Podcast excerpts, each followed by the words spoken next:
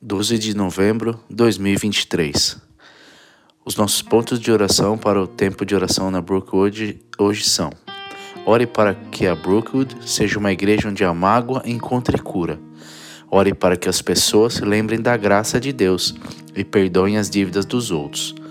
Ore para que as pessoas lidem com suas dívidas para que possam crescer em sua fé. A leitura da Escritura de hoje está em Mateus 6, do 9 ao 13. Ore assim: Pai nosso que estás no céu, santificado seja o teu nome. Venha a nós o teu reino, que seja feita a sua vontade, assim na terra como nos céus. Nos dá hoje o pão de cada dia e perdoa-nos dos nossos pecados, assim como nós perdoamos aqueles que pecaram contra nós. E não nos deixe cair em tentação, mas livrai-nos do mal. Mateus 6, 12 fala assim: E perdoai-nos aos nossos pecados, como nós perdoamos aos que pecam contra nós. Um homem do Texas processou sua namorada por 17 dólares e 31 centavos que ele gastou levando a mulher para ver Guardiões da Galáxia. Ela ver verificou seu telefone de 15 a 20 vezes em 15 minutos para ler e enviar mensagens de texto. Ele a acusou de afetar negativamente a experiência de exibição dos espectadores e disse que seu comportamento era uma ameaça à sociedade civilizada. As, as apostas são altas para essa conversa, porque se você não conseguir isso, é possível que você pule de igreja em igreja, ou de relacionamento em relacionamento, e carregue assim uma série de relacionamentos quebrados. Mas se conseguirmos isso, criaremos uma liberdade liberdade da amargura, de ser alguém que pode lidar com as ofensas quando elas vierem.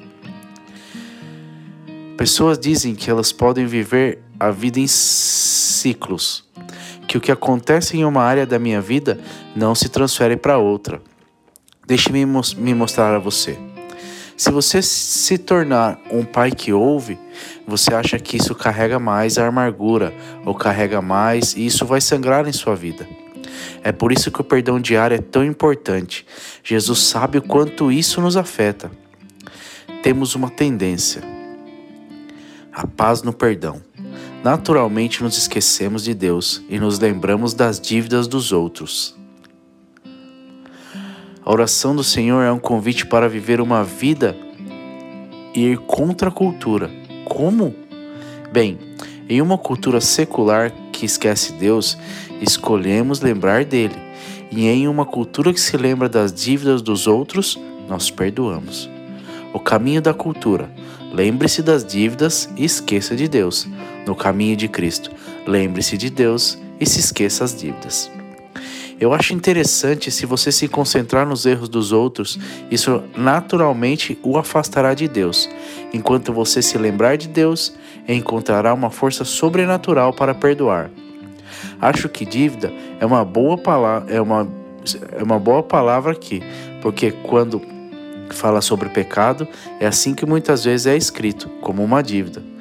Um desses exemplos está no capítulo 18 de Mateus, a história do servo que diz isso. Mateus 18, do 23 ao 28. Portanto, o reino dos céus pode ser comparado a um rei que decidiu colocar suas contas em dias com os servos que lhe haviam pedido dinheiro emprestado.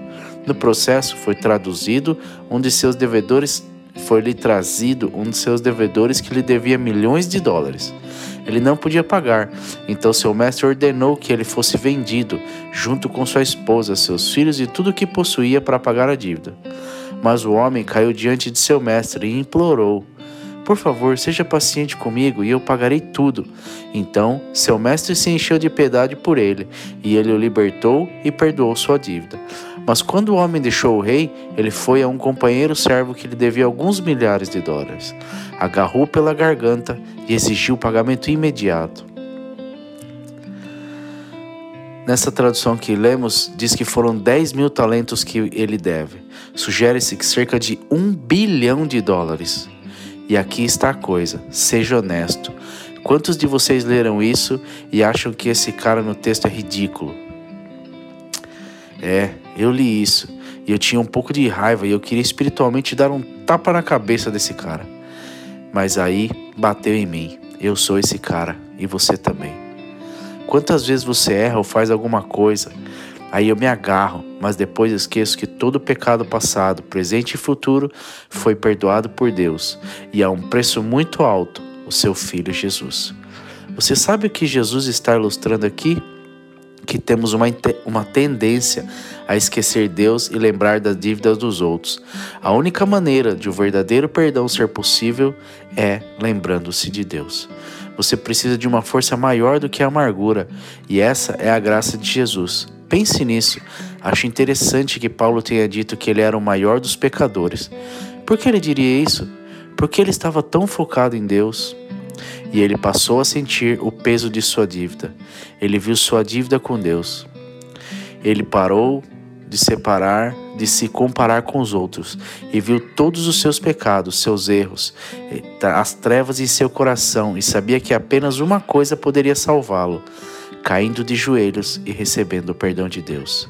Ouça, eu entendo. Ouça, eu tendo a destacar os erros dos outros e minimizar os meus. Não é isso que fazemos? Lucas 7:47. Eu vos digo que os seus pecados, e são muitos, foram perdoados. Por isso, ele me mostrou muito amor. Mas uma pessoa que é perdoada pouco mostra pouco amor. A questão é simples. Quando sentimos o peso da dívida que temos que pagar, sentimos mais profundamente o dom da graça que nos foi dado. Deixe-me mostrar-lhe algo que teologicamente é muito útil para entendermos.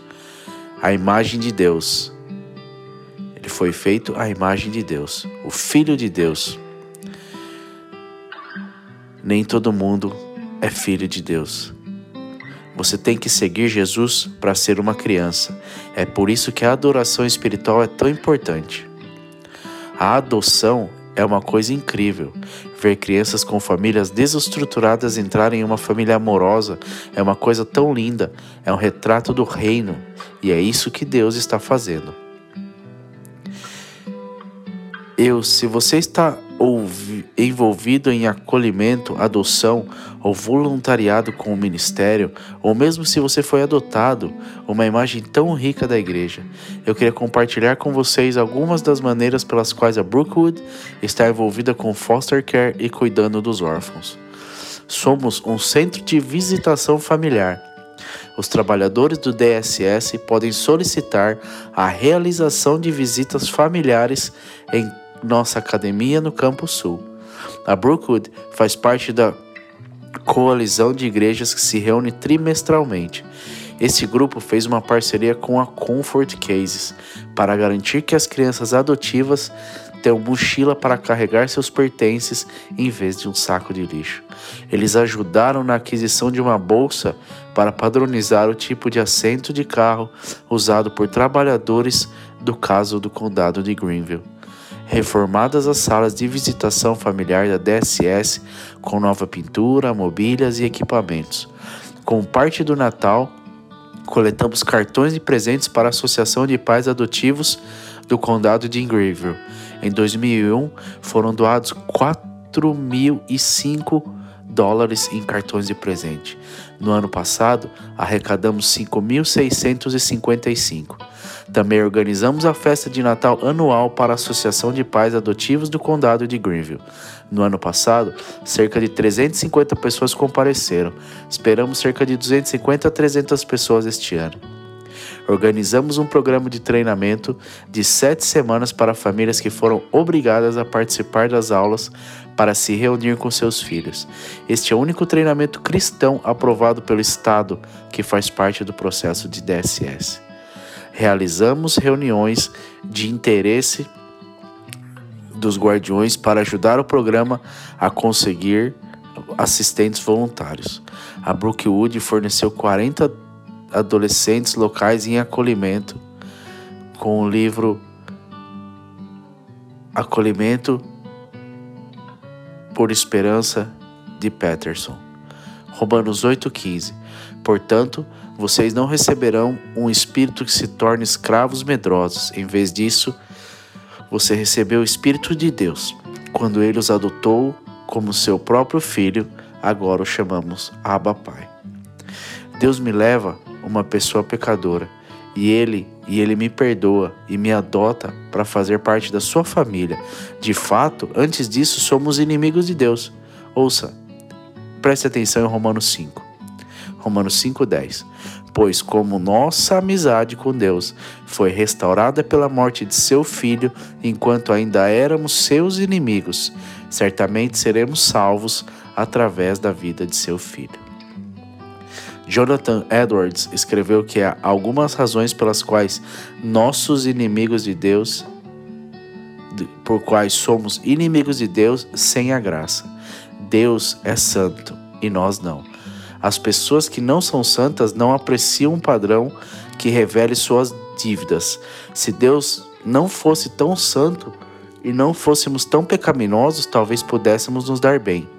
Deus é onisciente. Nós amamos nos esconder, mas não podemos nos esconder de Deus. Lembro-me de quando meus pais diziam uma frase como Deus está sempre observando para me assustar. Deus é todo-poderoso. Se Deus fosse santo e soubesse de tudo, mas fosse fraco, não teríamos como com o que nos preocupar. No entanto, não há força no céu ou na terra que possa subjulgá-lo. Não estou tentando minimizar nenhuma das mágoas e dores pelas quais você já passou, e Jesus também não. Ele está perto do coração partido, mas quando nos lembramos de Deus, entendemos que Deus perdoou nossas dívidas, que são muito maiores do que os outros fizeram com você e comigo. Isso é o que nos ajuda a nos tornarmos livres para perdoar. Pela primeira vez na minha vida, nunca estive tão confiante na minha dívida para com Deus. Estou mais consciente da tendência do meu coração de esquecê-lo, seguir meus próprios desejos egoístas. Estou mais consciente da minha teimosia de orgulho. Então, essa parte da oração do Senhor não é sentir pena de nós mesmos ou tomar consciência de nosso pecado. Trata-se de deixar essas coisas de lado e esperar para um profundo agir da graça no Espírito de Deus. Dívidas não resolvidas crescem e envenenam nossa fé. No banco, se você deixar dinheiro em uma conta, ele vai crescer com juros. Dependendo da conta e dos juros, ele crescerá mais do que os outros.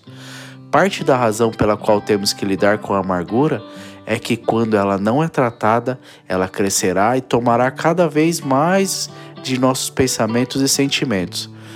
Volte para a foto que eu mostrei, por favor. Isso vai sangrar e envenenar todas as áreas da sua vida. Você não pode manter a amargura isolada. É um pecado invasivo. E nada afasta a presença de Deus como a falta de perdão. Ou dito de outra forma, seu nível de unção depende do seu nível de perdão. Pense nisso. Quando você perdoa, você está puxando o céu para baixo.